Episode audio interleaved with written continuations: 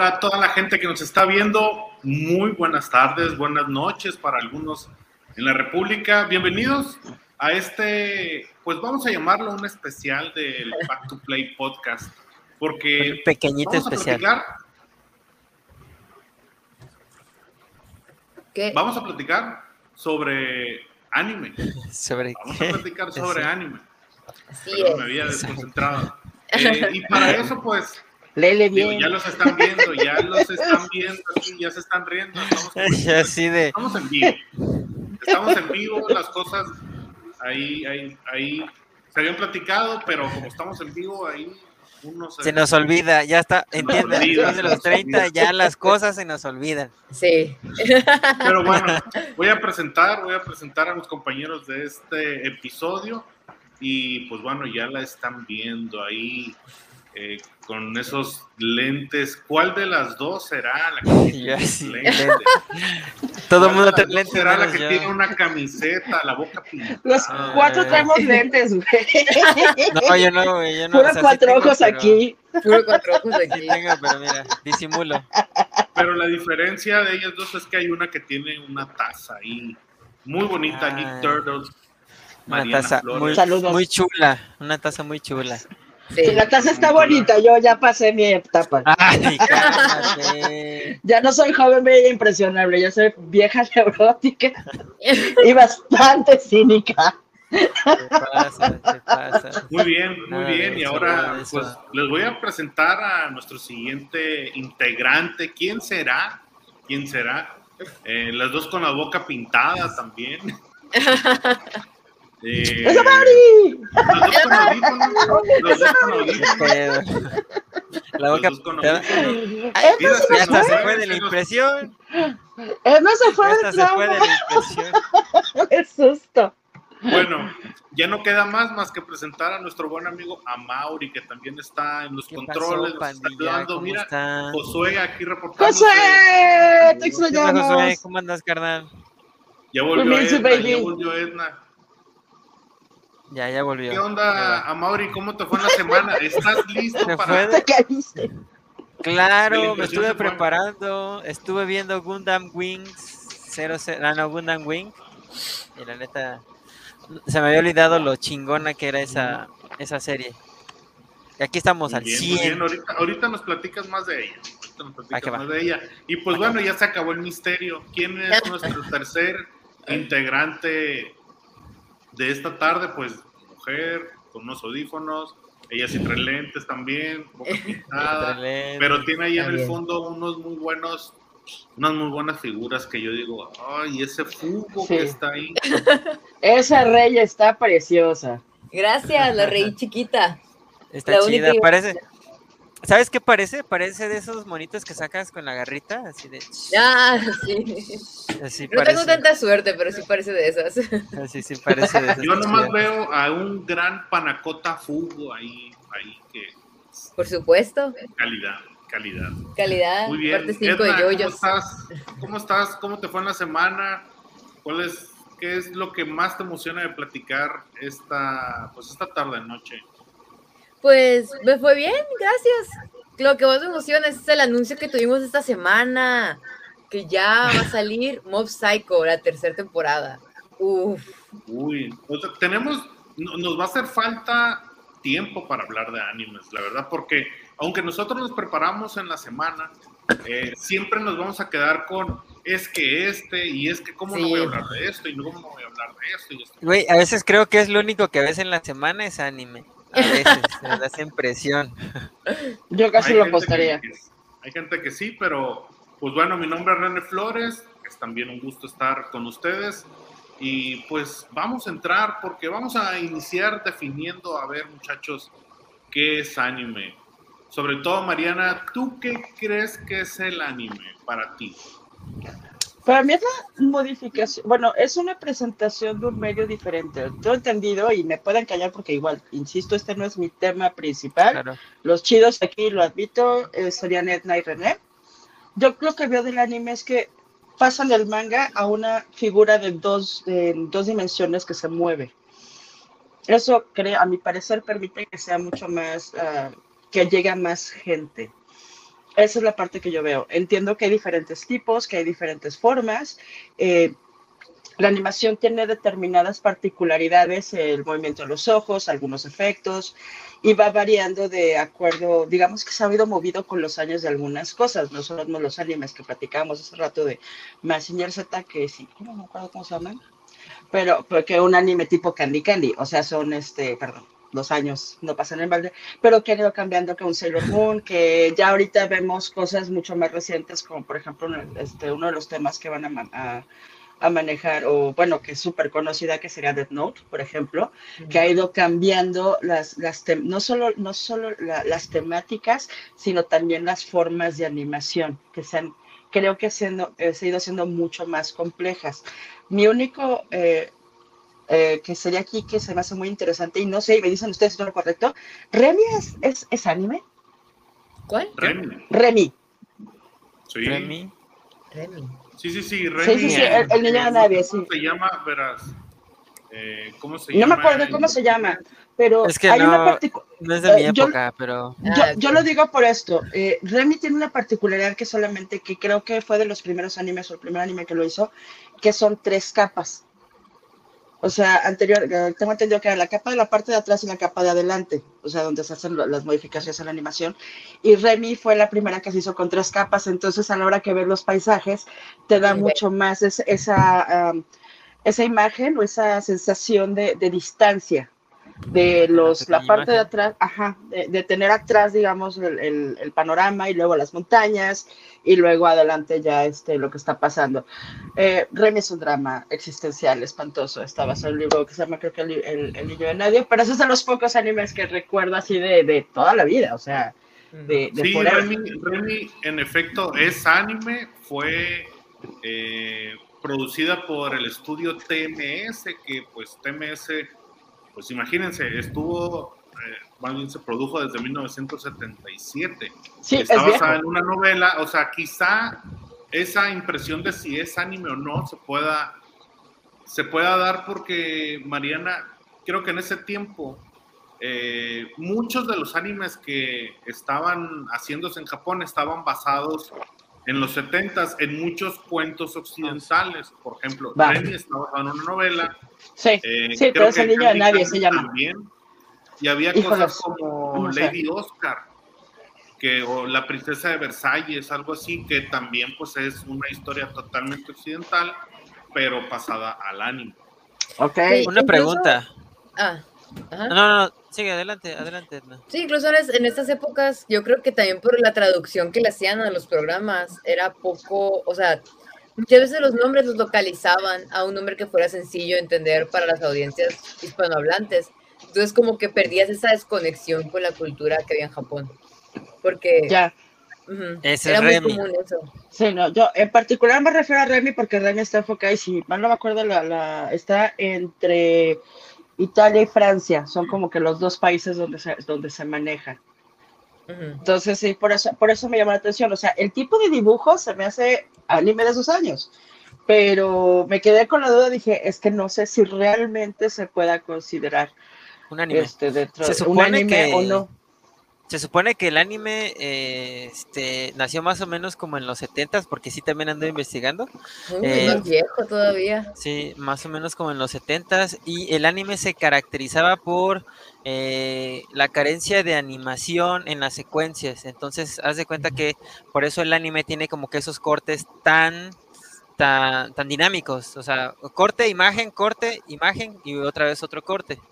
Bueno, Este- el, el anime todavía, en cuanto a los años, nomás para ubicarnos, eh, precede a los 70 porque hay que acordarnos que hay animes que todavía esos animes se trajeron para acá. eh, se trajeron para, para Estados Unidos, sobre todo cosas como eh, de este.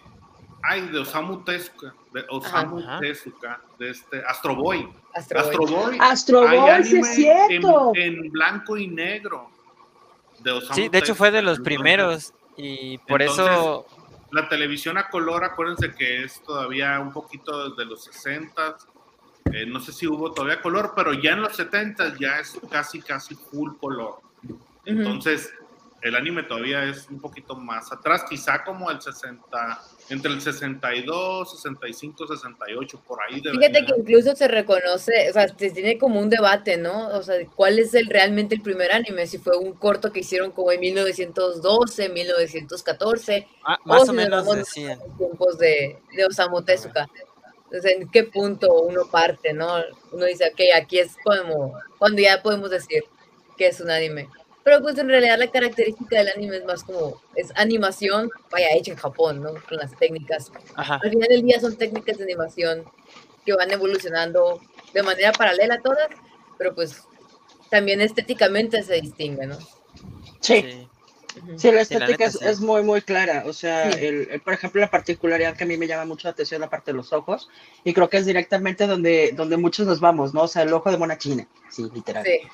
Que ya, ya con eso ya es, el ojo muy, muy grande, y te, algo que me llama los, este, las imágenes que ponen alrededor de la cara, en muchos, que creo que viene del manga, ah. este, que, que después las animen. Sí, es, es parte del hacer más con poco, ¿no?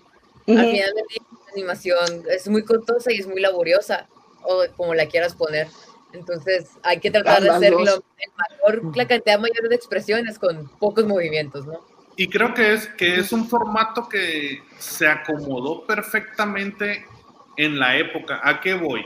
Muchos de esos, eh, de esas producciones que se hacían en esos años, eh, vamos a poner principios, los años en los 70s, 80s, estaban basados esos animes y les voy a poner un ejemplo. Hoy en la mañana me acordé y me salió hasta un video Gekan Kamen, que sería el Capitán Centella. Capitán Centella, si lo, no lo conocen, es como, así se los voy a poner. Hagan de cuenta que es como Moon Knight. El concepto es muy parecido. Un güey con un turbante, con una luna, en una moto, y hagan de cuenta que es un Power Ranger, de hecho nació como un live action. Cuando lo, se vuelve muy popular, lo hacen anime. Entonces el anime tiene mucho de esto que, que, decimos en cuanto a que hay que hacer mucho con poco.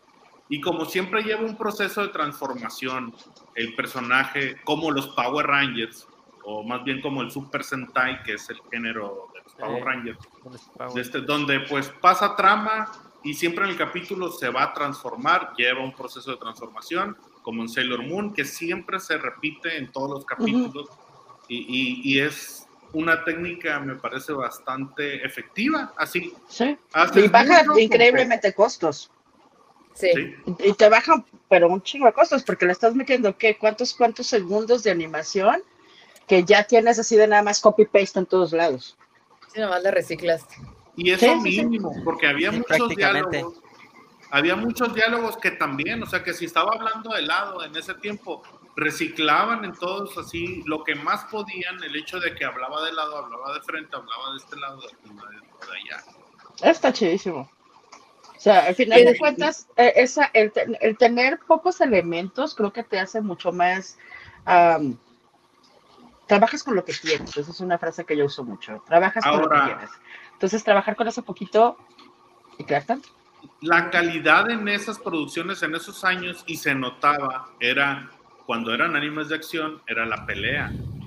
Normalmente en las secuencias de pelea, ahí se metía todo el dinero de la producción y eran secuencias bastante bonitas para la época, bastante avanzadas. Eh, sí, sí, porque ves la de las caballeras del zodiaco o los supercampeones 30 minutos en llegar el puño a la cara del otro dices, ah, y de niño, pues, ah, no manches, ya me lo llega, ya me lo llega, pero ahorita ya de adulto dices, ya, ponle. Yo me acuerdo de tres semanas de ver Dragon Ball Z de pelearse con Majibu, y fueron tres malditas semanas que recogían las crías de la escuela y llegábamos a ver así como que, ¿y ya le va a partir su madre? No, ah, se acabó el episodio, puta madre. Y al que sí, al siguiente día vez llegamos con él, no manches, llevamos tres semanas en esto, ya por favor. Ya, sí. Ahora, para ustedes, ¿cuáles creen que sean los más populares? Sobre todo, vámonos un poquito, creo que en los 70s, eh, bueno, no nos tocaron obviamente, este, pero si nos vamos un poquito a los 80s y a los 90s, ¿cuáles creen ustedes que sean los animes los que marcaron la pauta? Y una pauta que definitivamente hasta este momento sigue. Yo creo que Evangelion. Pokémon. Pokémon, Pokémon vende un chingo. Vende Pokémon un es chingo. ochentero. Evangelion es ochentero, según yo, ¿no? No, es de los 90. ochentas. No, Es 90. noventas también, 95. ochentas. Dragon Ball sí es de los 80, ¿no? Sí. Dragon Ball, sí. Sí, de los caballeros ochentas. también, ¿no? Recuerdo Dragon Ball también. y los caballeros, uno es del 85, otro del 86, pero por Sí. ahí. Sí, los caballeros zodiacos son ochenteros.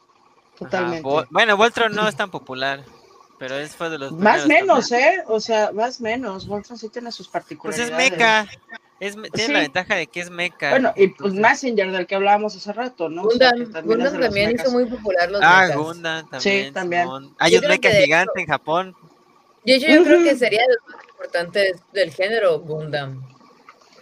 De los mechas, sí. Sí, está El- bien. Sí, el género de- de- mecha- de los mechas, sí. El género mecha me parece también bastante importante. ¿Por qué? Porque el género mecha surge de, eh, más bien es como un entretenimiento que surge o es el hijo de la Segunda Guerra Mundial. Sí. Ajá.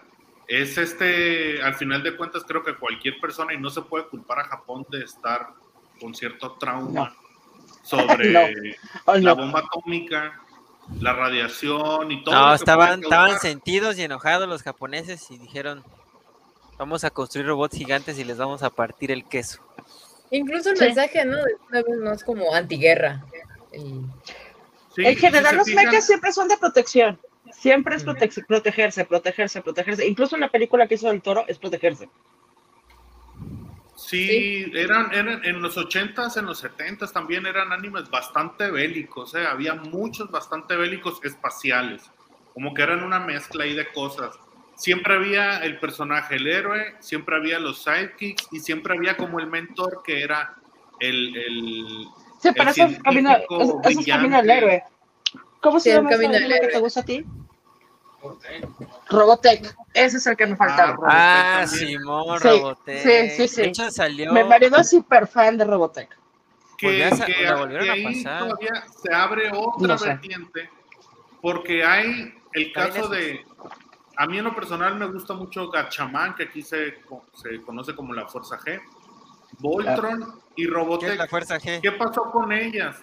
Que cuando las compran y las licencian de este lado, eh, uno, la censuran, la violencia y la sangre y todos los temas muy fuertes. Número dos, con esa censura viene como una reestructuración de las series. Entonces, la narrativa de Robotech americano no tiene nada que ver con la narrativa de Robotech o, o no, de, de hecho hasta les cambian el nombre, o sea, no se llama Robotech, creo, en el caso específico de Robotech. No en tengo Japón idea. se llama de otra manera. Igual aquí, por ejemplo, con. Gatchaman, pues es Vamos, Gatchaman ya. en Japón, pero aquí se llama Fuerza G y hay como unas, hay versiones Gachamán. ¿qué es? Gatchaman es otro anime que se llama aquí La Fuerza, Fuerza G. La Fuerza G, sí. Mira, yo, La Ro- G. De Robotech no sé, el que, el que se la sabe de todos, todos es mi marido. De hecho, eh, estuvieron un tiempo vendiendo Pásale los DVDs, pero voy a checar. Que si quieres hablar de Robotech, güey. ya, ya nada más se quedó así. Ah, sí, yo de hecho le compré, le compré todas, pero voy a checar si, qué versión es. Es, eso es, es algo que me acabas de, de meter la curiosidad de que, qué versión es. ¿Es la versión gringa o la versión, este, o la versión japonesa? Hacían, hagan de cuenta, creo que es bien sabido que los Power Rangers aquí en América son, son como un Frankenstein, o sea, agarran partes de la serie japonesa y Ah, las van sí. filmando, van filmando las partes con los actores aquí y van haciendo como un, un Frankenstein literal. sí, un la- empalme, porque es japonesa no igualita a la japonesa. no tiene nada que ver con la americana. Y lo mismo hicieron desde antes con Robotech, con Voltron y con la Fuerza G y algunos otros, ¿no? Sobre todo, como les decía, animes espaciales y bélicos. Creo que mucho tiene que ver con la, con, o sea, lo- el énfasis cultural que tienen ese tipo de cosas, que no se puede compartir tan fácilmente, o no se podía compartir tan fácilmente en ese momento con una sociedad ochentera, porque no teníamos el mismo nivel de comunicación que tenemos ahora. Ahora pues todos nos entendemos muy rápido y todos, todos sabemos muy rápidamente lo que está pasando.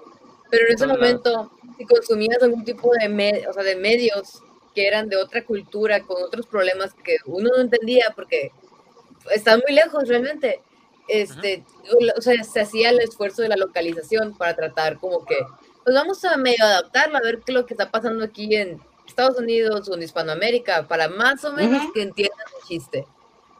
Pero no, eh, sí, yo creo que eso también fue un- como que un issue, ¿no? Que no podían simplemente ah, traerlo originalmente como era, eh, sino tuvieron que Sí, localizar. Coincido totalmente. Normalmente O sea, la también lo que modificación pasa de- ahí es que cuando los traían para acá, los traían a Estados Unidos. Entonces, en cuanto pasaban uno o dos capítulos, la asociación de papás era así como que, ¿cómo es posible que le pongan esta caricatura a mi hijo cuando en realidad nunca se fijaban que, era control. que no es dirigido a niños? Eh, Entonces y- ahí empezaba toda la, la- la- esta mochadura, todo lo mocho que tienen. Y dura, por ejemplo, hasta en los Caballeros del Zodiaco. Los Caballeros del Zodiaco, recordemos que en japonés son saints, son santos. Santos, Santos. y el nombre eh, desde Europa lo viene arrastrando desde Francia, que le cambiaron el nombre a Caballeros. llega Caballeros, hasta porque son nombres. es Pero Saint todo Seiya, viene ¿no? como desde esa Saint perspectiva Seiya, de sí. cómo vamos a decirles santos a unos personajes, ¿no? O sea, Dios guarde, o sea, Santo Niño de Atosha. Ay, pues no te acuerdas, de, pero ya más, ya más para acá, eh, me acuerdo perfecto del escándalo materno de muchas señoras de, ay, es que Pokémon es el diablo. Y tú así, güey, Ah, señorita, sí. no mames, o sea, Mi jefa era una de esas señoras. dedíqueme dos minutitos a verla. Pero Mi sí, jefa era de coincido, esas señoras. en, en la parte, coincido totalmente con lo que dicen René y, y- y Edna, o sea, eh, en ese momento no estamos al grado de globalización de información que hay actualmente. O sea, ahorita tienes una duda, te metes a Google, ves qué demonios es eso, y muchas veces O precisamente la falta, la- ajá, exacto, y la, la falta de comportamiento, yo re- me acuerdo perfecto, y, y se han de acordar de este, de este que también era un anime, Ranma y medio. Ranma y medio yo nunca la consideré que fuera para niños, pero eh, cuando menos en México se daba muchísimo que si eran caricaturas es para niños. Y tú de, güey, no. O sea, Ranma y medio no es una caricatura, es una caricatura, para adolescentes y adultos. Y video caricatura porque es como la manejaban aquí. Pero es un anime Sí. para adolescentes y adultos, no es un anime para niños, no es un anime, o sea, que, que te quedes, no. O sea, no, no es Era nada. bastante, muy bastante. picarón, muy picarón. Ajá, Sí, muy pícaro, muy- Simón, ajá. con el Japosai. Incluso, O sea, como este, adulto te morías de la risa, pero el niño sí como que no entiendo qué pues incluso ¿por puede qué? estar este problema con la animación en general, ¿no? O sea, uno, Sí, uno viene animación dice, ah, es que son caricaturas, son para niños. Y lo mismo No, piensan, carnal. pensaban y siguen pensando con el anime. Dicen, ah, sí, es que ve- veo monitos animados y niños. Y ya, No. ahí dejan de pensar. Y también fue uno de esos problemas que comentaba Mariana. O sea, trajeron random y medio que es, pues es, es un ecchi, ¿no? Es la- el género es ecchi, es para adolescentes y adultos. Mm. Entonces, simplemente lo trajeron. Vamos a poner en la tele en, en la A las sección 3 de la tarde en el 5. Y tú así de, güey, ¿qué? Sí. Yo llegaba de la escuela y lo veía, güey. Sí, sí, sí. O sea, llegaban, sea- llegaban y lo veían. Y todavía, os- piensen ustedes dos que les ponían Ranma y medio, no sé, eh, yo creo que en sus inicios a las 8 o 9 de la noche.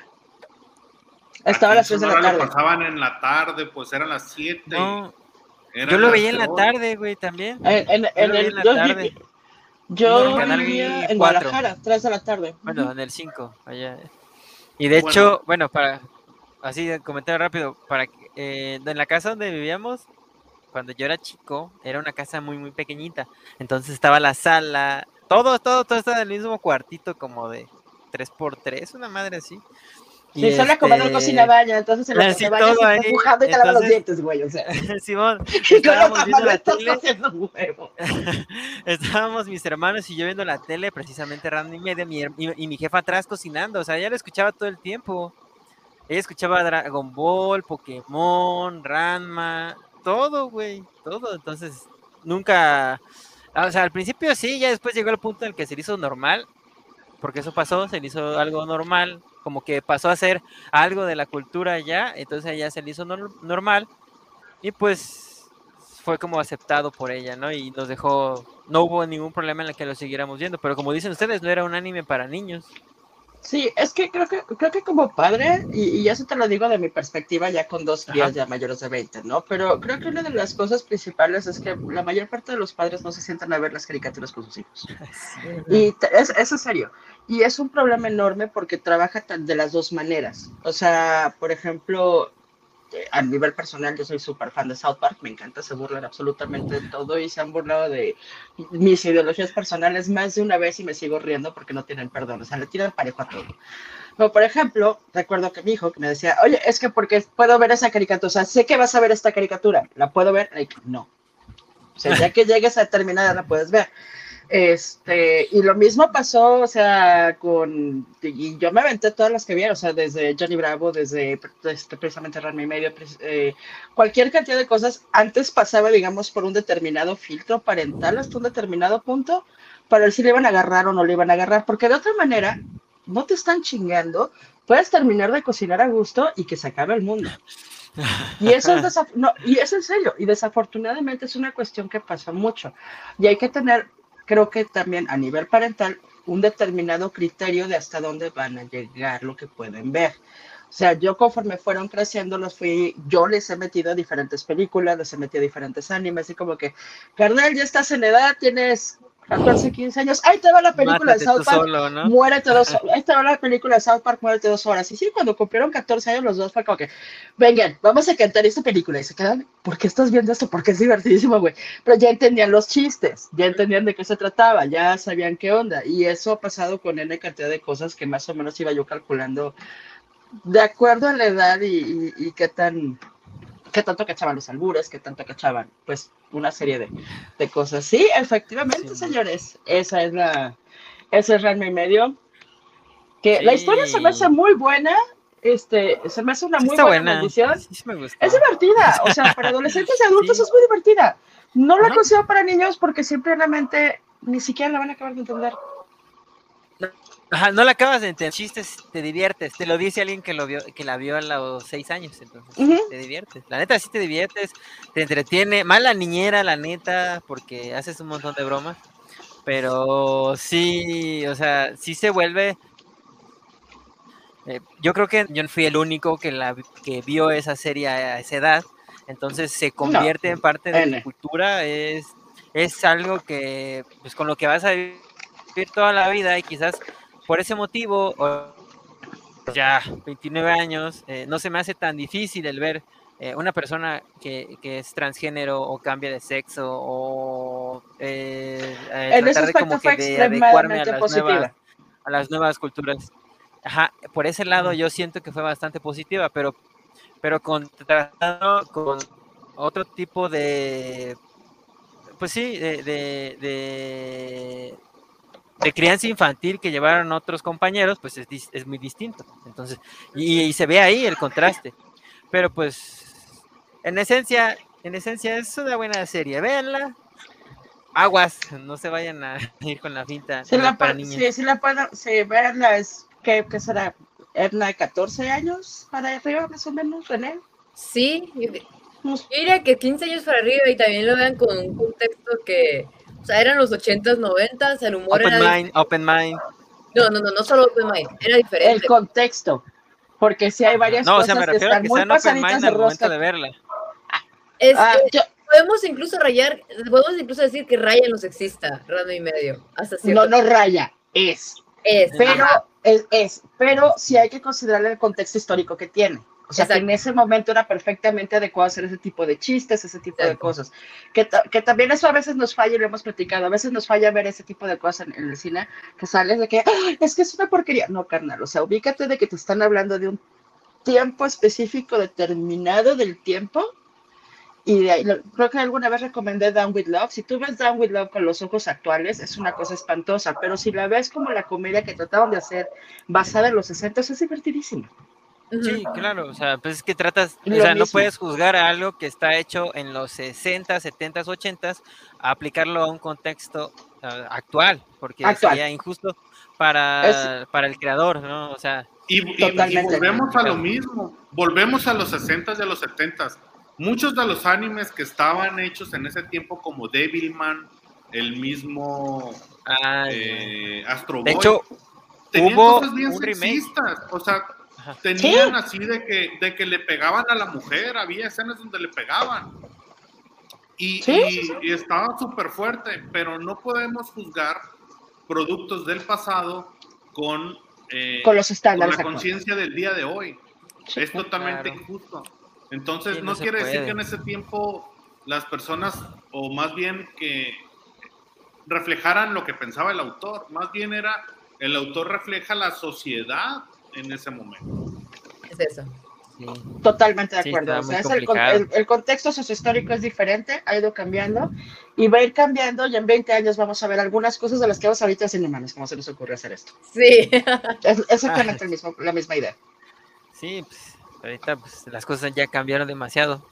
No se puede, no podemos juzgarlo, ¿no? Pero, Sí, no. pero o sigan, sea, vean las historias, son buenas. Yo insisto, La Maldición de Ranma se me hace fenomenal, se me hace fantástica la historia, es muy divertida eh, y pues yo sí la recomendaría, la neta. O sea, es, es muy, muy entretenida. Ahora, eh, siguiendo la línea, vamos a llegar a Dragon Ball también. Con Ah, un- sí. Dragon Ball, pero no estamos hablando de Dragon Ball. Dragon Kame, kame, Ball normal, que tenía un sentido del humor también bastante particular y bastante fuerte. Ah, Estamos sexista. hablando de escenas donde Goku le pega ahí en su parte a Bulma y le dice, oye, tú no tienes lo mismo que yo. Goku niño totalmente desnudo. O sea, y varias escenas subidas de tono, que es el humor que maneja Toriyama, que ya Sí. no pasan ahorita. O me No, parece ahorita- que Dragon Ball, no. Dragon Ball Super, comparado a Dragon Ball, Dragon Ball Super es bastante light en ese aspecto. Sí. Este, ¿Qué es lo que, Edna, qué es lo que para ti representa, lo que más marcó Dragon Ball, Dragon Ball eh, para ti? Toda la primaria y la secundaria.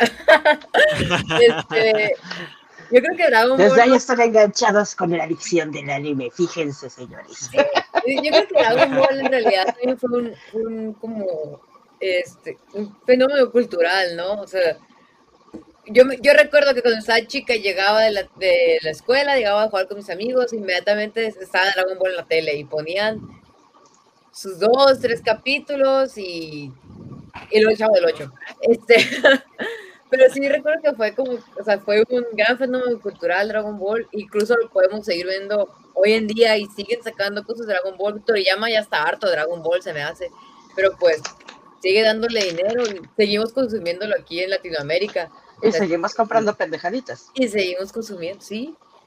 Sí, Sí, la. Hoy Animation lo sabe. Y vamos a ir a ver la película de Dragon Ball Super Hero. Ah, Simón, ¿eh? Siguen sacando cosas, ¿tú crees? Sí, bueno, sale en la portada Gohan y, y el señor Picoro, Daimaku, pero al parecer la va a traer aquí Cinepolis. Crunchyroll. Bueno, o sea, Crunchyroll y Sony Pictures este, la van a traer aquí a México, pero la van a La, la en- diferencia de esta vez En es cine que también. Crunchyroll directamente la va a distribuir en los cines. Es de Mm. las primeras producciones que ya mete como Crunchyroll. Digo, Sony Ah. Crunchyroll. Ajá, sí, ajá, sí, sí, sí, sí. pero el- el- lo, lo que sale, y lo sé porque ahora la película de Jujutsu Kaisen fue el mismo caso. Yo creo que esa fue la primera que trajo Crunchyroll. Entonces, eh, en el cine, a lo mejor no fueron a verla, pero en el cine no te salía, no te salía Sony Pictures, te salía Crunchyroll en la Órale. pantalla. Entonces, va a ser en la segunda, en este caso, eh, Dragon Ball Super Hero con, con la distribución directa de parte de Crunchyroll. De este, a Maurito, que eres más chico, ¿qué te trae a la cabeza Dragon Ball?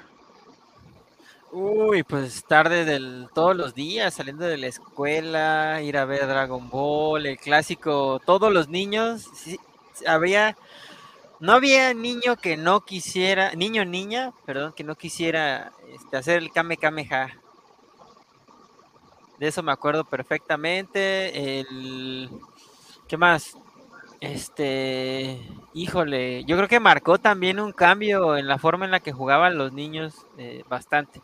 O sea, permeó tanto en la cultura que dejamos atrás los juegos de el clásico, ¿cómo se llama? El, el del círculo. que no, Stop. claro, Stop, que lacito todo eso para jugar a ser Goku y Piccolo Daimaku. Ahora, Sí. nomás por encimita, y lo, lo tenemos ahí en los comentarios de parte del buen Josué, eh, no lo vamos a tocar porque creo que es algo que nos va a llevar otro episodio completo, pero el doblaje, aún y Uf. con todos los errores que tenía en ese tiempo, el doblaje era, es, porque sigue manteniéndose con bastante calidad, Era pero bueno, épico. hay una parte de nostalgia donde pues eran wow las voces, wow el Sí, doblaje, siempre así. Sí, pues, sí. Ay, híjoles, es que met- meternos a doblaje es un, yo creo que es un episodio completo. Eh, yo creo que son de los artistas que, que respeto increíblemente. O sea, el Sí. tomar algo Mario que tú no ¿no? hiciste, crearle de algo. El, este, y, y de, y de otras. O sea, en general el, dobla, el doblaje, creo, y en particular el doblaje latinoamericano siempre se ha hecho una cosa fantástica. Mexicano, Sí. el mexicano, porque el- el, el mexicano, está. Eh, ah, el mexicano mucho, eh, mucho de lo que tiene es que y le da no solo, así que no solo lo hace región 4, por así decirlo, sino que muchas veces lo hace mucho mejor de lo que es incluso en el original. O sea, eh, eh, cu- cuestión aparte, y eso es en, en- en mucha animación, que hacen las, las voces de una manera tal que creo que a veces incluso mejoran el personaje, como la creación de la voz. Hay, y eso hay es, algunos es también casos, espectacular. hay algunos casos que yo diría hay que separar aquí. La interpretación, o sea, cómo hace la voz el doblador, siempre fue de primer nivel, es de primer nivel, como dices, le daba mucha personalidad. Yo creo que en, en lo que flaqueaba, y era normal, y es normal, es la adaptación. Al momento de agarrar y traducir el guion, porque normalmente venía, o sea, del japonés al inglés y del inglés al español, y ahí se perdían. eh, Sí, se pierde mucha sutileza. Sí, mucha en- sutileza, coincido. Hay animes como La visión de Scaflón, por ejemplo, que Uf, tienen mucho ese detalle, que en la versión japonés hablan de cosas casi, casi totalmente distintas a lo que se tradujo. la interpretación es correcta y es muy buena, pero la adaptación como tal, o sea, el trabajo previo, ahí fue un poquito deficiente. Pero bueno, el doblaje siempre ha sido aquí marca registrada en México, ha habido doblajes en Venezuela. Por ejemplo, Bastante. a ver, ¿qué doblaje de Venezuela? Sí hay. Sí, hay Eh, colombiano. El colombiano últimamente es el que está ha estado saliendo en las series de Netflix. Que por cierto. Ah, bueno, no- hay un doblaje bueno. que, o sea, como que es malo, pero es como, eh, como un guilty pleasure, el de el que hacen en español, pero en Miami. Mm. Uno de esos animes que tiene, que tiene doblaje que no es en México es Las Guerreras Mágicas. No sé cuál es. Ay, no, no sabes cuál es la Guerrera Ah, Mágica. Eso no se deja busco las guerreras mágicas.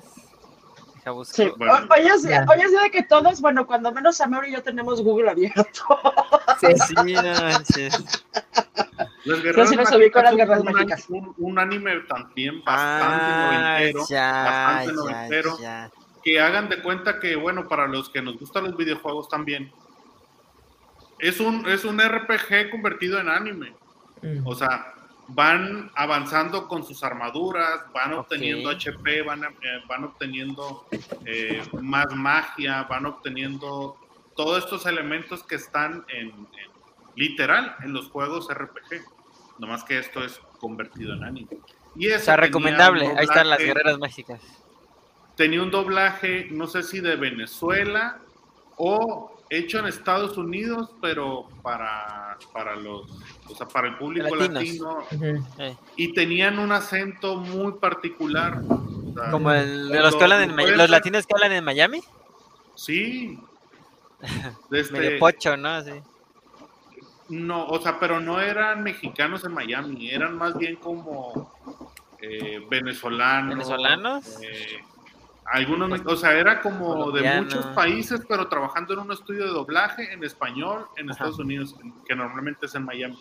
Entonces, eh, si pueden, tienen la oportunidad, véanla, está en, en Amazon Prime, Mm. ahí está completa. Ah, Pues, ma- nomás el varón el rojo. El varón rojo también está ahí en Amazon Prime. Y creo que más Z igual. Sí, Ah, sí. señor, yo recuerdo Ahora, haberla visto en Netflix, creo. No, después de que estuvo en, ay, en Netflix, En- en este, Netflix la para compraron. Creo que sí. Sí, creo que sí. Se me está descargando el avanzando los animes, llega por ahí del 95-96 y me gustaría que levante la mano a quien le gusta Pokémon, porque a mí me gusta hasta cierto punto. Pero el, el anime de Pokémon, yo creo que ya me agarró grande, yo creo que a mí me agarró, o bueno, yo ya me creía grande, ¿no? A los 12, 13 años yo decía, no, Pokémon, unos animalitos ahí peleando, yo quiero ver sangre y quiero ver poderes y vatos mamados. Entonces, eh, sé lo que es Pokémon, me gusta el diseño, todo lo que está alrededor de Pokémon, pero no vi el anime. Yo sí ¿No lo viste vi. el ¿Tú lo anime? viste? ¿Cuál Yo sí. creen que sea el impacto de- del anime de Pokémon en el anime, en la industria en general, ¿no? No tanto el recuerdo que tenemos, el impacto. Pues técnicamente, Me adelante. gustaría adelante hacer un primero. pequeño, un pequeño paréntesis para regresar otra vez a Dragon Ball, porque hubo un impacto muy grande de parte de Dragon Ball, no solamente en lo cultural, sino en la industria del anime, ya que el, a Dragon Ball es uno de los primeros animes en los que se ve los que se llaman torne arcos de torneo, en el que son diferentes personajes compitiendo en un torneo y van subiendo y van escalando. Y, es partir de, y fue a partir de Dragon Ball que vemos un chorro de arcos de torneo como en Yu Yu Hakusho, lo vemos en My Hero Academia, lo vemos en cualquier anime para niños y jóvenes, tiene algún Ujú. tipo de arco así. Entonces, yo creo que esta es una de las cosas más importantes que también trajo. Dragon Ball. Volviendo al Porque tema, también ¿Mm? estaba también el Fate Stay Night, ¿no? Que también es como de torneo. sí, pero o Uh, sea, no, es- no, no la es parte de- acordaba. Ujú. Volviendo al Sí, tema no, de me acordé. Pokémon, ah, Que, va- que nomás haciendo un paréntesis, hay que recordar que muchos de esos arcos de torneo están basados en Game of Death de Bruce Lee. O Mm. sea, eh, normalmente, y si se fijan, si la han visto la película de Bruce Lee, Sí, claro. es, va subiendo una torre literal, eh, ganándole a uno más fuerte que el otro. Y estamos, por ejemplo, tanto en los torneos como en los arcos de Dragon Ball de Goku Niño. Él también creo que hay una parte de la patrulla roja donde va subiendo literal la torre. hasta Ah, Simón. Un robot al final. El, creo que aquí le pusieron Octavio, una cosa así. Entonces, también es buen detalle eso. sí, interesante. Volvemos a Pokémon. Yo creo que uno de los grandes impactos de Pokémon fue también ver cómo se empezó a abrir el mercado. O sea, cómo empezamos a ver, empieza a notarse que, y empiezan a ver los estudios japoneses también, que el anime no es nomás algo local, sino que también pueden empezar a vender no solo eh, mercancías, sino más animes similares.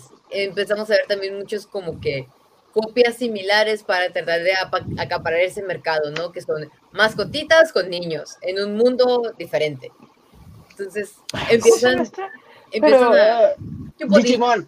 Ajá. ya. Digimon, sí, Digimon. Yo soy Digimon. fan de ese también. Incluso generan ese, empiezan a hacer ese género, ¿no? Empiezan a salir los, los rivales y empiezan a hacer ese, todo ese género que en real- en realidad no sé muy bien cómo se llama, pero siempre son mascotas y niños que van, la intención es vender juguetes, pero van en aventuras. Entonces, Podríamos hacer también como si fueran los hijos de Pokémon, el caso de Yu-Gi-Oh! y Beyblade.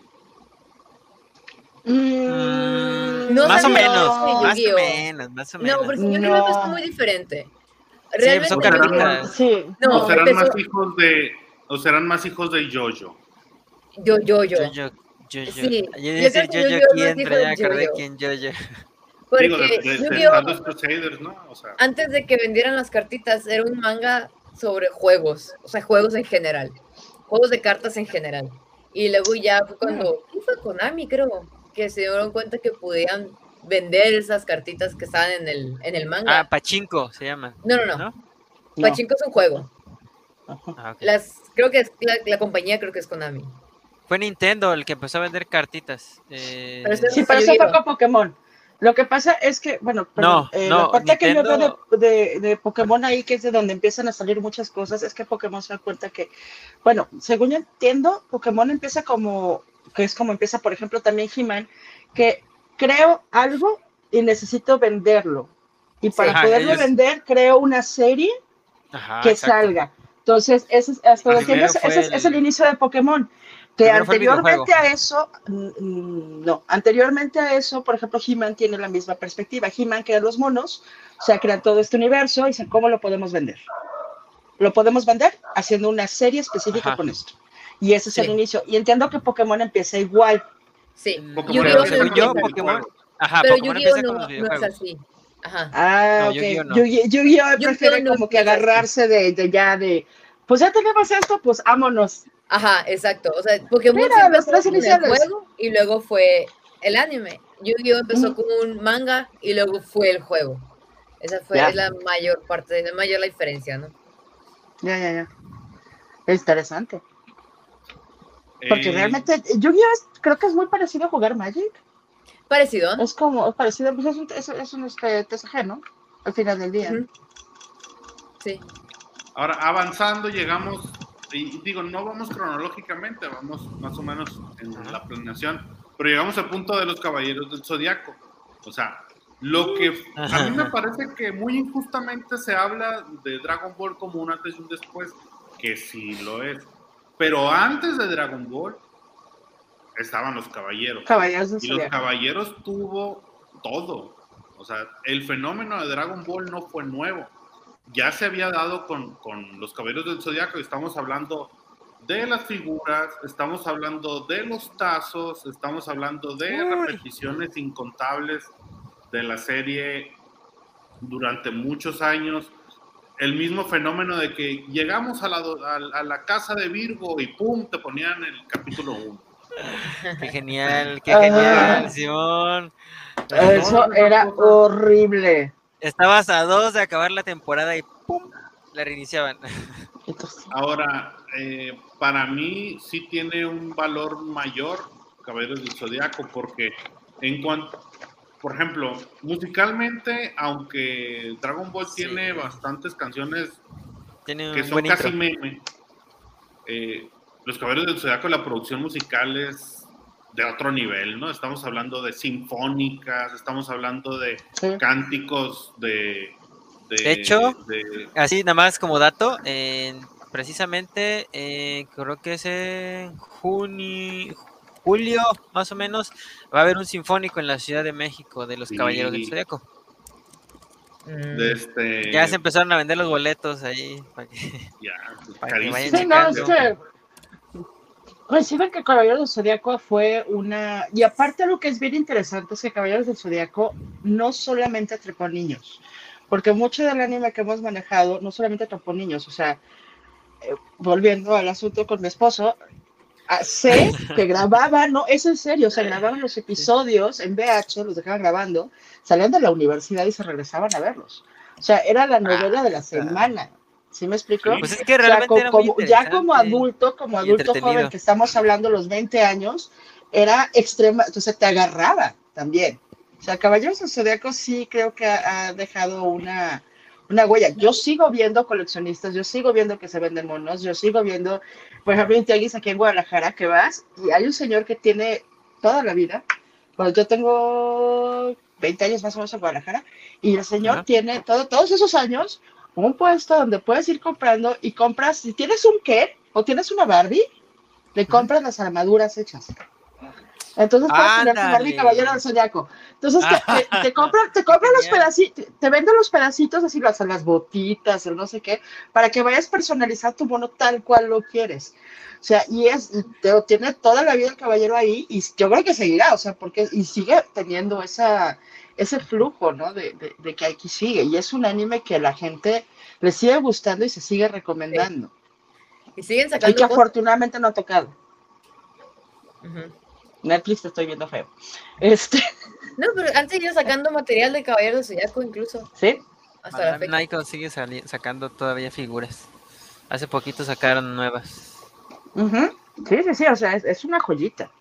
Ah, En, en cuanto en, la- en hermoso. los aspectos técnicos, me parece a mí de lo más valioso que hay, ¿no? O sea, eh, obviamente, y creo que para los que no sepan, eh, el anime o los capítulos de anime siempre tienen una- un animador principal y a partir de ahí empiezan a hacer las celdas para seguir animando y hay animadores principales dependiendo del episodio. Es muy notorio, de repente había en todas las series en esos tiempos un capítulo donde Goku, Gohan, entonces se veían feísimos y de repente se veían muy bien. Los Sí, caballeros pasaba igual. Con los caballeros pasaban unos capítulos donde se veía todo horrible así, sea, la animación toda fea y de repente, fea. pero cuando había un capítulo que animara o el jefe de la animación era Araki Pro, más bien era Shingo Araki o Michi Jimeno, Ujú. creo que no hay diseños más estilizados, más elegantes, más bonitos en un anime que los de los Caballeros del Zodiaco. O sea, las armaduras, el detalle, cómo tenían que moverse, todo es a nivel técnico muy, muy, muy, muy, muy destacado. De hecho, creo que uno de los mejores fantástica. episodios es, es precisamente cuando tienen ese torneo, precisamente hablando de torneos, repitiendo eso, en el que se tienen que ganar la armadura dorada de Sagitario y se enfrentan Shiyu y Seiya. Creo que ese es de los más vistosos en lo personal para mí. Que no me acuerdo cómo se llama el episodio. Yo creo que el muy- capítulo cuando eh, Seiya contra Leo, contra Ioria, ese tiene una animación perfecta. El primer capítulo de Asgard también tiene una animación perfecta. Eh, Pero de hecho, de esa saga del- de, la, caba- de la armadura del Caballero de Sagitario a las otras sagas, a- de hecho, como a la mitad de la saga del, del santuario, este, como que cambia de animación, se vuelven más, los caballeros se vuelven más esbeltos. No sé si se dieron cuenta. No, eh, eh, ahí es lo que te digo, son las diferencias entre los capítulos, eh, o sea, para animar la serie, pues no puedes tener todos los capítulos con la animación, eh, con el equipo perfecto, que como en este, en este caso era Michi Jimeno, Shingo Araki. Este, muchas veces tenían que tener, guardando el, el- el estilo que tenía Araki Pro, tenían que contratar de fuerza tres o cuatro animadores, o sea, animadores en jefe, para que se dedicaran a un capítulo cada uno.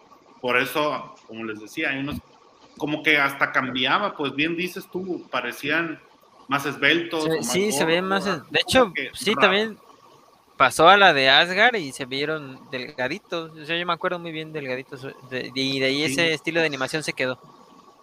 Fueron cambiando la estética. Eh, De hecho, me ahí, voy a por ejemplo, la, la está imagen que estamos chido. Perdón Mariana, adelante. No, que eso se me se me hace padrísimo, o sea, porque de una manera u otra da la oportunidad a diferentes animadores de hacer algo padre. O sea, y de sacar su propio estilo, porque al final de cuentas, pues, un animador es un artista y cada uno tiene su propio estilo. Sí. Me voy a agarrar ahorita a los caballeros del Zodiaco para comentarles de otro anime que tuvo, que no tuvo mucha vis- visibilidad aquí en, en Hispanoamérica, pero sí en Estados Unidos. Y lo estamos viendo que está resurgiendo, porque últimamente muchos, muchas caricaturas actuales están como que reviviendo. Se llama Revolutionary Girl Utena. Y anime marcó, marcó mucho en lo que es la animación, también dirigida hacia mujeres y niñas. Entonces, es algo que lo que no se ve mucho porque aquí estamos invadidos por el, el género shonen, ¿no? Que es más para niños y adolescentes. Pero Revolutionary Girl Utena trae temas que son sobre pues adolescencia, pero en niñas, cómo funciona, o sea, relaciones entre mujeres, ¿no?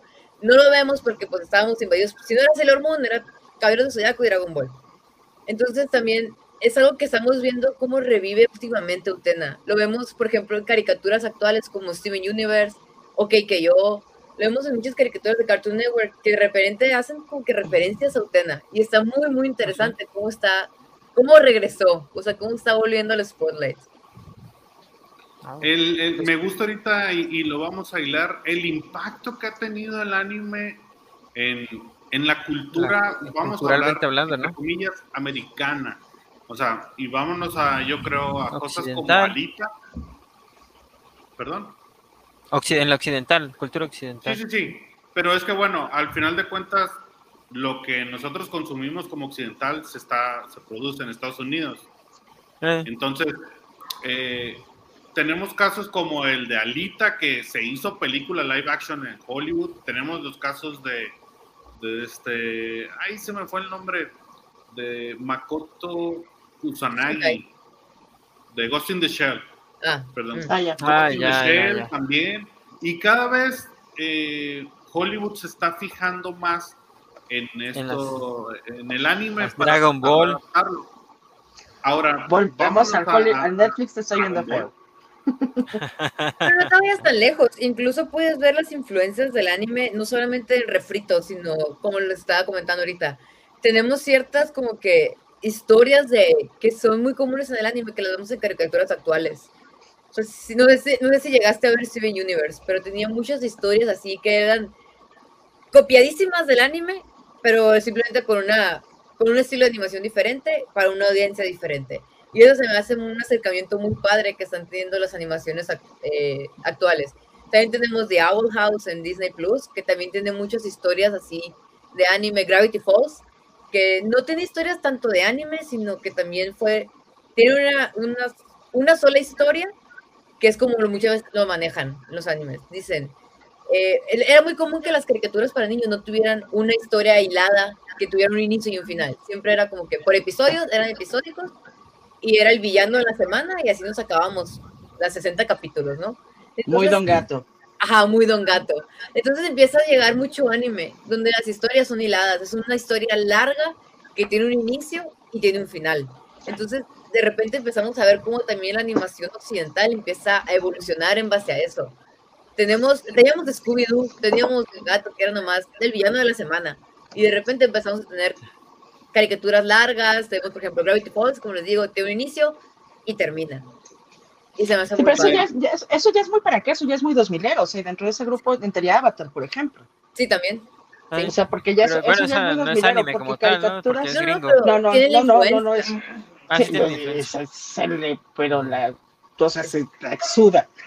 Sí. Pero, al- al- pero sí, o sea, yo creo que realmente el asunto de hacer episodios periódicos, ya más para acá, yo lo comencé a ver como a finales de los noventas y la que viene a mi cabeza, te- siendo gringa, sería este el Fantasma 2040. Esa es la primera que recuerdo que fue, que la- fue la primera serie que yo recuerdo que era producción estadounidense que fuera episódica. O sea, que Ah. realmente tenías que seguir los Ok. malditos episodios como, como tal. O sea, no, o sea, sí había un principio y un fin en el episodio, pero estaban perfectamente hilados. O sea, era como ver la novela al día.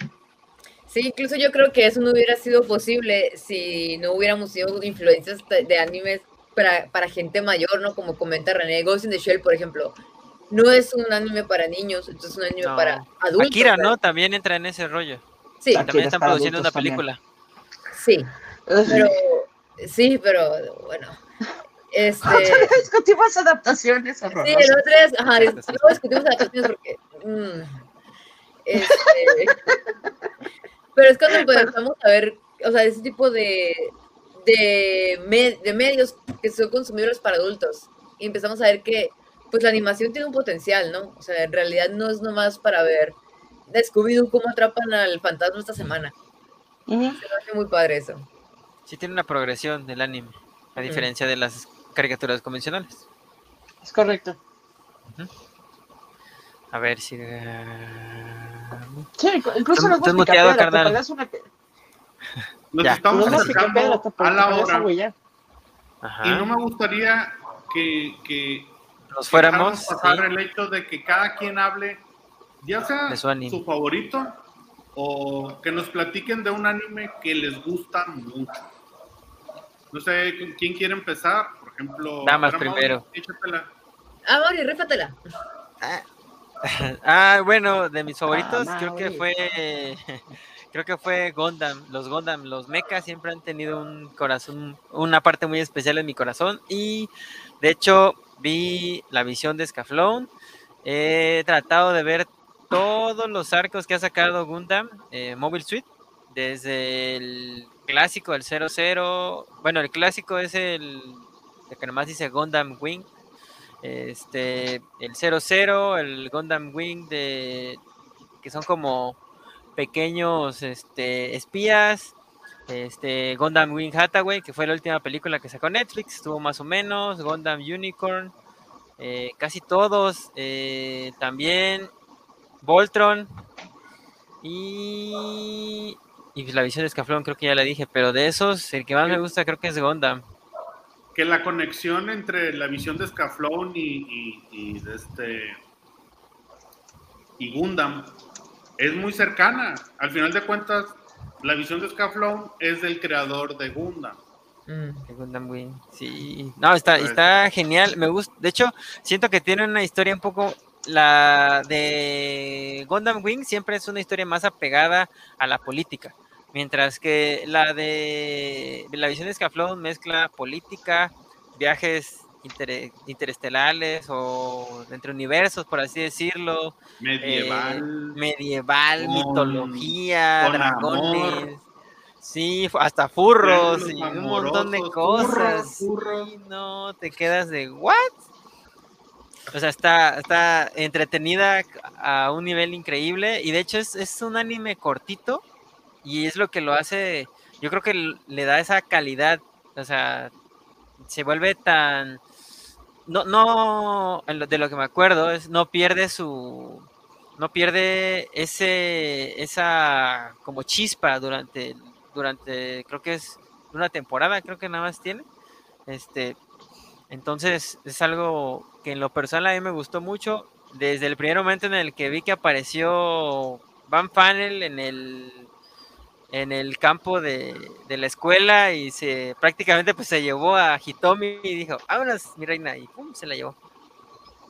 Y ya está. O sea, la neta está muy chido. Este, Mariana, Mariana, a ver. Yo dos, este, um, agarré dos. Una que es una joyita, que por lo que ves originalmente es un manga, pero es un manga más o menos largo, pero como anime nada más son cuatro episodios y los encuentran felizmente en su canal de YouTube favorito. Se llama Pet Shop of Horrors. ¿Cómo? Pet Shop of, Pet Shop of Horrors. Ah, Pet Shop. La tienda de mascotas de los horrores, realmente nunca he visto que tenga una traducción como tal. La buscan, literal, pongan YouTube Pet Shop of Horrors y encuentran varias que tienen subtítulos en inglés o subtítulos en español. Ah, son cuatro episodios nada más. Visualmente es espectacular, a mí me encanta la animación, es una cosa maravillosa. Y la historia gira alrededor de un fulano que se llama el Conde D, que no sé cómo se llama, tiene un animalito aquí al lado, como una especie de dragoncito bebé todo tierno. Lo, y la gente vi en un, perdón, lo vi en un, precisamente en un, en un video musical Perdón, síguele, síguele. No, ni idea. Este, yo no sé por qué caí ahí. No, ya me acordé, me lo recomendó uno de mis amigos, de mis, compas. Ah, bueno, el caso es que tiene una tienda, este hombre, y va la gente a pedirle mascotas para determinadas particularidades.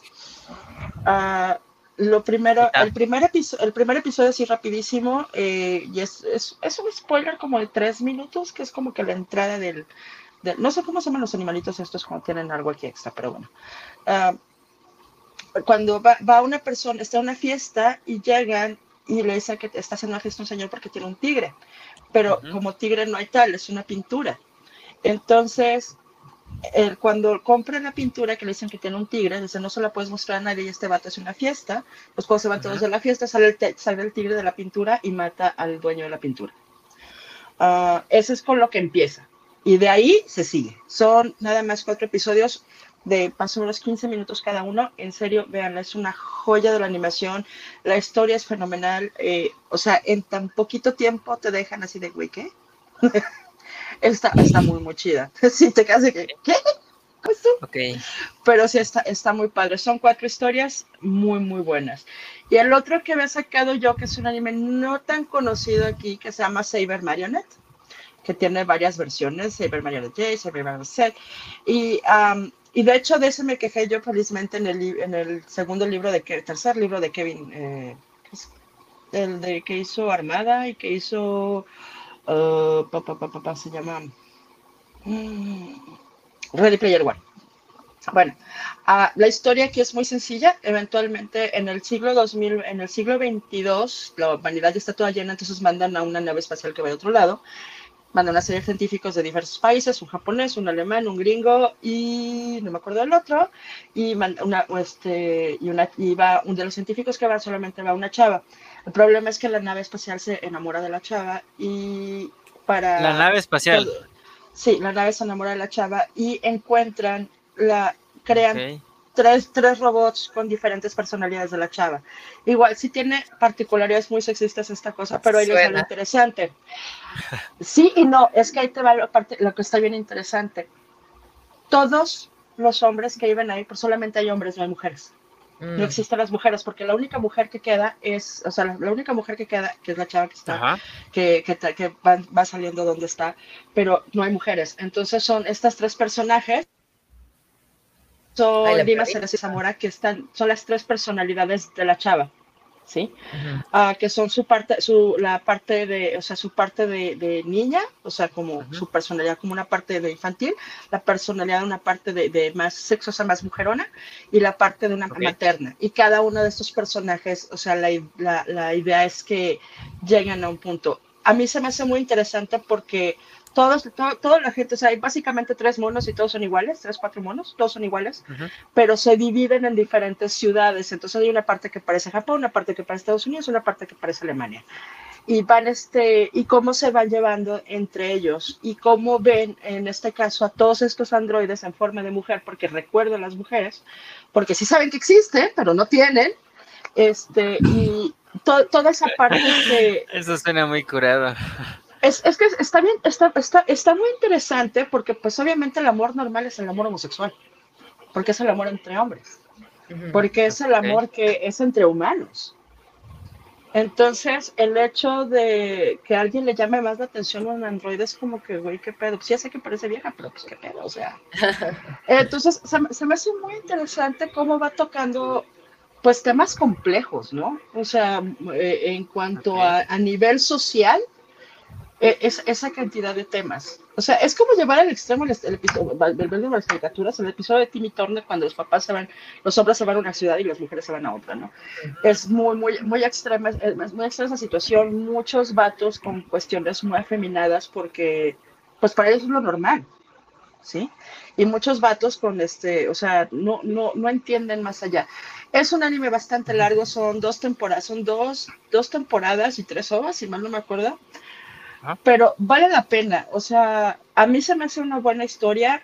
Yo estoy segura que el mono este que escribió Ready Player 2 se agarró varias partes de ahí, que de hecho por eso le agarré rápido la onda al maldito libro. Pero este, pero vale la pena, o sea, yo les recomendaría, no sé dónde está, no sé, dónde está, no sé dónde está, lo vi hace mil años en un canal que se llamaba Locomotion y después me dirigí a mi puesto de piratería más cercano a domicilio, estamos hablando hace unos 20 años. No es una serie nueva, eh, no la juzguen precisamente porque sí es muy, este, no es una serie sexosa, pero sí es una serie muy uh, compleja. Picante, No, no es picante, es que es el asunto, no hay cuestiones picantes, es muy compleja en la parte de, de la, de cómo funcionan los humanos, cómo funcionaríamos en una sociedad que no hubiera el otro género. Así, literal, o sea, no existe el otro género, no hay no hay nadie. O sea, o eres este o eres este, porque todos somos clonados de los mismos tres güeyes que llegaron aquí. Entonces, aparte, todos nos parecemos físicamente. Aparte, todos somos parecidos en carácter. Aparte, o sea, no hay una diversidad genética tampoco. Está, está, está, compleja la serie. A mí, la verdad, me gustó mucho. Yo la recomiendo. No sé dónde la pueden encontrar, pero si pueden verla y si no, échense sus cuatro capitulitos de Pet Shop of Horrors en YouTube. Joyita, joyita de la animación. Y ya, me callo, porque soy muy práctico. Muy bien. Edna, vamos contigo. Muy bien. si yo tuviera que dar dos, eh, pues el primero sería como que con el que les digo, cuando me dicen, recomiendo un anime, siempre es el que, al que voy, que vendría siendo Full Metal Alchemist Brotherhood. De verdad, debe ser uno de los mejores animes que ha habido, así, forever. De hecho, es uno de los más mejor calificados en Miami List, que es un listado de animes donde todo el mundo hace sus rankings. Este, Y lo curioso, lo particular de este anime es que eh, fue escrito por una mujer que se llama, bueno, ella se llama Hiromu Arakawa. Y no es muy común, o en ese momento no era tan común ver mangakas mujeres que están en el mundo del anime shonen. Siempre es como que, ah, vas a escribir tu anime de mujeres, vas a escribir tu anime de romance entre preparatorianos y que sea para niñas, florecitas y rosita. Entonces ellas dicen, no, yo tengo una historia que contar y la voy a contar. Entonces nos cuenta una historia muy, muy buena. Aquí Mariana me puede decir si le gustó o no. Es, franca, yo es de las que yo, son, hay dos animes que recomiendo igual cuando, ¿qué quieres? ¿Qué me recomiendas? Mira, tienes que ver Full Metal Alchemist, la otra es Death Note.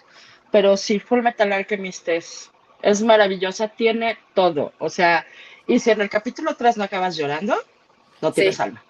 Así, eh, no tienes alma, güey. Sí, está, tiene, una de las cosas que me gusta mucho de Full Metal Alchemist es no solamente la historia que nos está contando, porque es una historia de drama político, es drama social, es una tiene historia... todo. Todo, ajá. Y, y, me gusta mucho porque el anime tiende mucho a cuando tiene personajes femeninos los estereotipa. Y siempre son los mismos estereotipos. Si empiezas a, a ver, entre más animes ves, entre más ese tipo de cosas empiezas a consumir, te das cuenta que siempre son los mismos arquetipos de mujeres. Es la mamá, es la hermana, es la amiga de la infancia, es la sexosa, es la tsundere, y así te vas. Eso recibe también, ¿eh?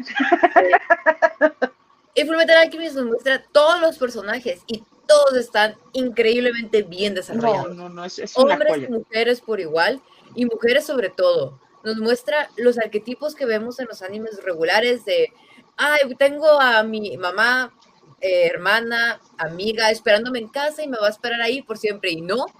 Y la muchacha dice, no, y no voy a hacer eso, y voy a ir contigo y te aguantas. Y todo lo... si te parece, güey. Si te acuerdas de ese arco. sí, o sea, y si quieres, carnal, y si no, realmente te va a valer madres. Y si no, ¿quién te va a ayudar, cabrón? Porque yo no. ah, sí, sí, sí. Está muy, muy padre. Este, nos muestra, nos cuenta la historia, pues básicamente de un mundo es más como más o menos 1910-ish, donde pues existe la alquimia, que es básicamente están haciendo magia, vamos a decirlo, y nos enseñan un sistema de magia, donde dicen, por cada cosa que quieres crear, tienes que dar algo de valor equivalente. Equivalente, la ley de la equivalencia.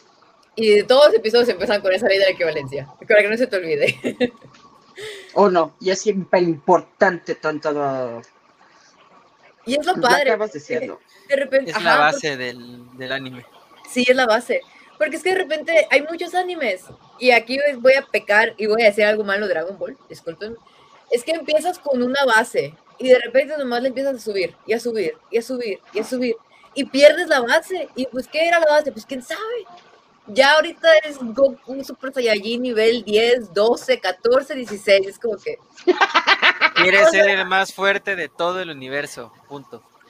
Entonces Fullmetal Alchemist nos muestra la base, nos dice, esto es, y aquí no nos vamos a mover, y nos muestra un, drama en el que, pues básicamente, hay un grupo de, vamos a decir, gente malvada, no sé cómo escribirlos. Los malos.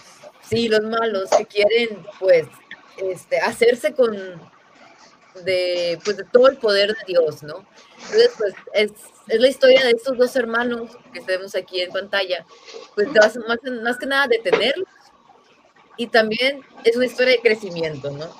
no solamente es una historia de acción y aventura, sino es un coming of age story en el que tanto Edward como Alphonse y todos los personajes alrededor de ellos crecen para generar pues un, un mundo en realidad que sea mejor para todos, ¿no? Yo lo veo como una historia de amor espectacular. O sea, y, es una historia de, amor, pero no es una historia de amor de pareja, así de que, ay, sí, copia Robert. No, no, no. Es un amor de hermanos, así de que dices, güey. O sea, sí, sí, sí. O sea, pero que realmente. Y, y, de cómo salen adelante, o sea, y de cómo toman, o sea, eso es bien importante. Todas las decisiones que toman, todas las decisiones que toman, las toman por amor al otro.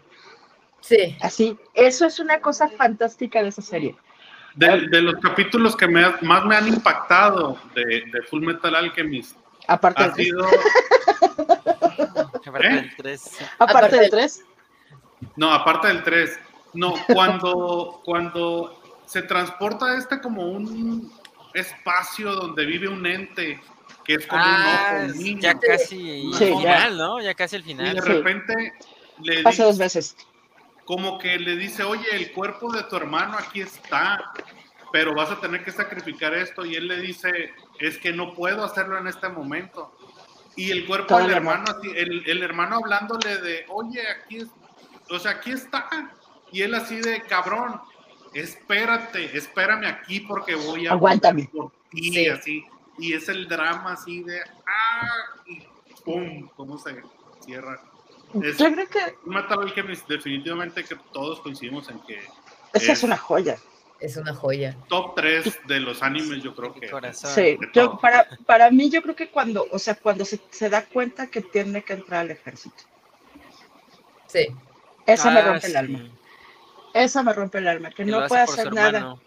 Es que no puede hacer nada si no entra al ejército. O sea, la única manera que voy a tener acceso a lo que necesito es sacrificando mi ética y mi moral para hacer hermano. algo que no quiero hacer porque tú estés bien. O sea, neta, véanla. Véanla, está en Netflix, este, coincide, Está. o sea, vi, que- vi que Ana la agarró y fue como, Está, güey, ¿no? Todavía. ni la vis- Según yo, todavía están las dos en Netflix, la normal y la de Brotherhood. Vean Brotherhood, está... No, Brotherhood, Brotherhood, la Ay, normal. sí. yo no la he visto la normal No, la normal. Se confunde al final. Y no me Machín. no, no tengo la intención de verla. Brotherhood, Full Metal Alchemist Brotherhood, esa, la joya, la joya. Una belleza. Es una belleza. Todos coincidimos ahí, Sí. Todos, todos coincidimos. ¿Quién falta? René, ¿no? Falto yo y para Faltas terminar, tú. les voy Échale. a, andamos bastante retros y yo me voy a ir a algo súper viejo, ya lo he mencionado. Eh, les voy a recomendar Gachaman, la Fuerza G. Eh, yo la tengo porque si se meten a Amazon hay unos eh, DVD sets, bueno, son Blu-rays de la serie. Entonces ahí a mí me costó hace algunos años como 500 pesos. Entonces está muy bien. ¿De qué trata Gachaman? Bueno, les voy a leer un poquito ahí la reseña. Es un anime que trata de las aventuras de cinco jóvenes que defienden la Tierra de las amenazas del espacio exterior. Que en este caso esa amenaza exterior se llama Galactor, creo. Eh, fue producida por Tatsunoko Productions y se emitió en Japón desde el octubre del 72 y consta de 105 episodios. Como les decía antes, ha tenido muchas versiones, la americana, la europea, todas hechas Frankenstein, pero la original que está en el Blu-ray es muy buena y nomás les voy a contar un poquito de lo que es, eh, para que se den la, una idea. En el primer episodio trata de un niño que su papá es piloto y es un piloto de avión y un día a ese piloto, a ese avión lo secuestra Galactor, el, el malo. Este, esta, este anime tiene mechas, tiene, es como un super sentai, o sea, son jóvenes normales que con el reloj se transforman y se hacen como estas aves, ¿no? Cada uno es un ave. Eh, entonces, siguiendo con el capítulo, eh, el niño pues está esperando todos los días, imagínense el drama, todos los días va al aeropuerto a esperar el vuelo de su papá que no ha vuelto durante un año. En el muelle de San Blas. Así. Entonces, eh, en este caso, eh, Ken Washio, que es el líder, el de blanco, que en México, en Latinoamérica es Dirk Audaz, pues se da cuenta, se da cuenta de que pues ahí está el niño y va y se acerca con él y le dice, oye, tienes que ir a tu casa, tienes que avanzar en tu vida, etcétera, etcétera. Y el niño así que, no, es que mi papá va a volver, y mi papá va a volver, y mi papá va a volver. Hasta que un día vuelve, vuelve el papá y el niño está súper feliz y bla, bla, y esto y lo otro, pero resulta que el papá en realidad era como uno de estos extraterrestres que se había vestido del papá Y iba como infiltrado. Entonces, al final te desgarra la, el corazón ver el final de ese primer capítulo donde, pues al final hay una pelea, él se va y el niño sale detrás de él, a pesar de haber visto que era, eh, de que no era él y era malo, de este, sale corriendo atrás de él así de, no te vayas papá, no te vayas y no te vayas, ya no era el papá ese, pues el papá ya lo habían matado. Entonces, es así como que un primer capítulo muy, muy, muy impactante, así, muy dramático. Eh, Eso iba a decir. la puerta G, o más bien, pues Gachamán, Jalo. eh, me parece muy buena, tiene muy buena animación para hacer algo, como les decía, de 1972. El arte me parece, eh, lo pueden ver ahí, bueno, esa imagen es más noventera, ¿no?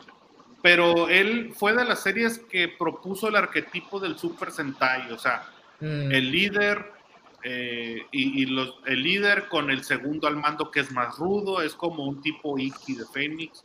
La mujer, el niño siempre va a ser como el, el más listo, el más rápido, el más así. Y el gordito, pues es el, el- el- que es Ryu, aquí en este caso, pues es como el cómico, ¿no? Es el que hace ahí todo eso. Además del drama del primer capítulo, la serie como tal es muy dramática porque además eh, se da una evolución en todos los personajes. Dirk Audaz, el principal, que, que empieza la serie como siendo el, este Jason de los Power Rangers, o sea, idealista y vamos a ganar y siempre líder y siempre positivo, termina siendo un líder eh, en su visión, buscando que todos sean, que nadie muera o protegerlos a todos, termina siendo autoritario, muy cabrón. Y hay capítulos donde en realidad se porta como un douchebag, o sea, se porta como cabrón. Pero eh, te lo explica el contexto de, oye, este güey solamente quiere, quiere a sus amigos y no quiere que, que no sufran, que no mueran. Este, hay capítulos donde va- varios de ellos están en peligro. Además de que también es de los primeros animes donde te muestran un villano. No voy a hablar de trans, porque no era trans, pero era un villano, es un villano, el cual en su forma tiene doble personalidad. O sea, eh, ¿Como el de Messenger? parecido. Es como, en este caso, agarran a dos personas con intelecto muy alto, un hombre y una mujer, y como que los fusionan. Ese es el villano. Entonces, eh, hay momentos en que el hombre es más eh, como más rudo, pues, tiene una personalidad más que te enfrenta y que es más rudo, y de repente se nota el cambio mujer porque como que se le pintan así los labios, como que se hubiera puesto ahí un, un make-up, y es como más calculador, más eh, como viperino, pues así como que está haciendo más skin, está haciendo todo más planeado, y entonces tiene esa dualidad donde de repente descubren quién es él porque está como tapado. Entonces, eh, descubren quién es él y se dan cuenta que es como un hombre-mujer. Y me parece bastante impactante viniendo de algo de los 70. Entonces, esa es mi recomendación. No está en alguna plataforma. Sí, pueden- tú estás la- igual que yo. Búsquenla en donde la encuentren. Sí. Hay, hay capítulos en YouTube, ¿eh? hay capítulos en YouTube.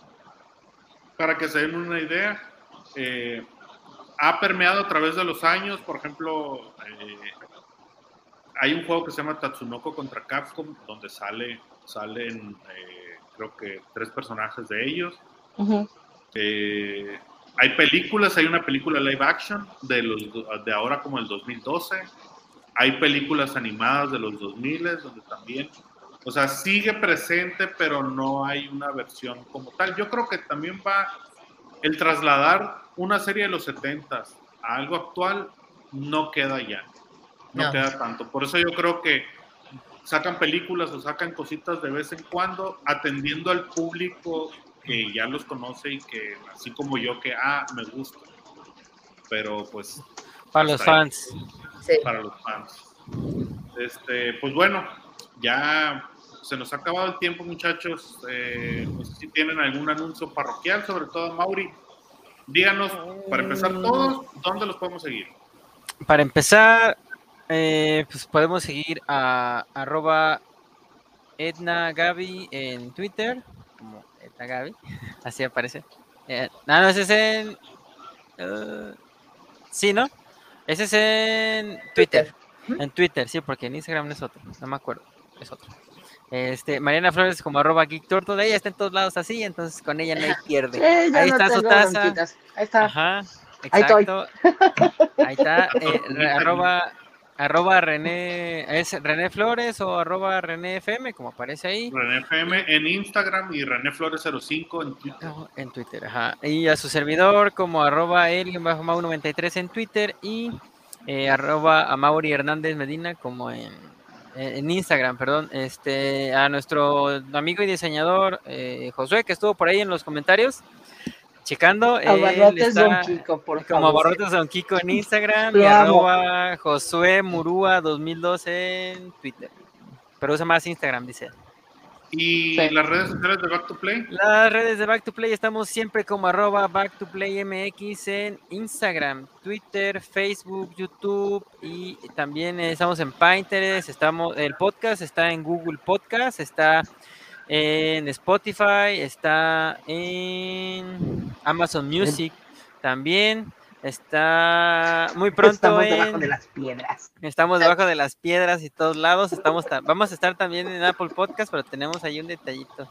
Entonces, muy pronto en Apple Podcast, pero ya estamos en todos los demás.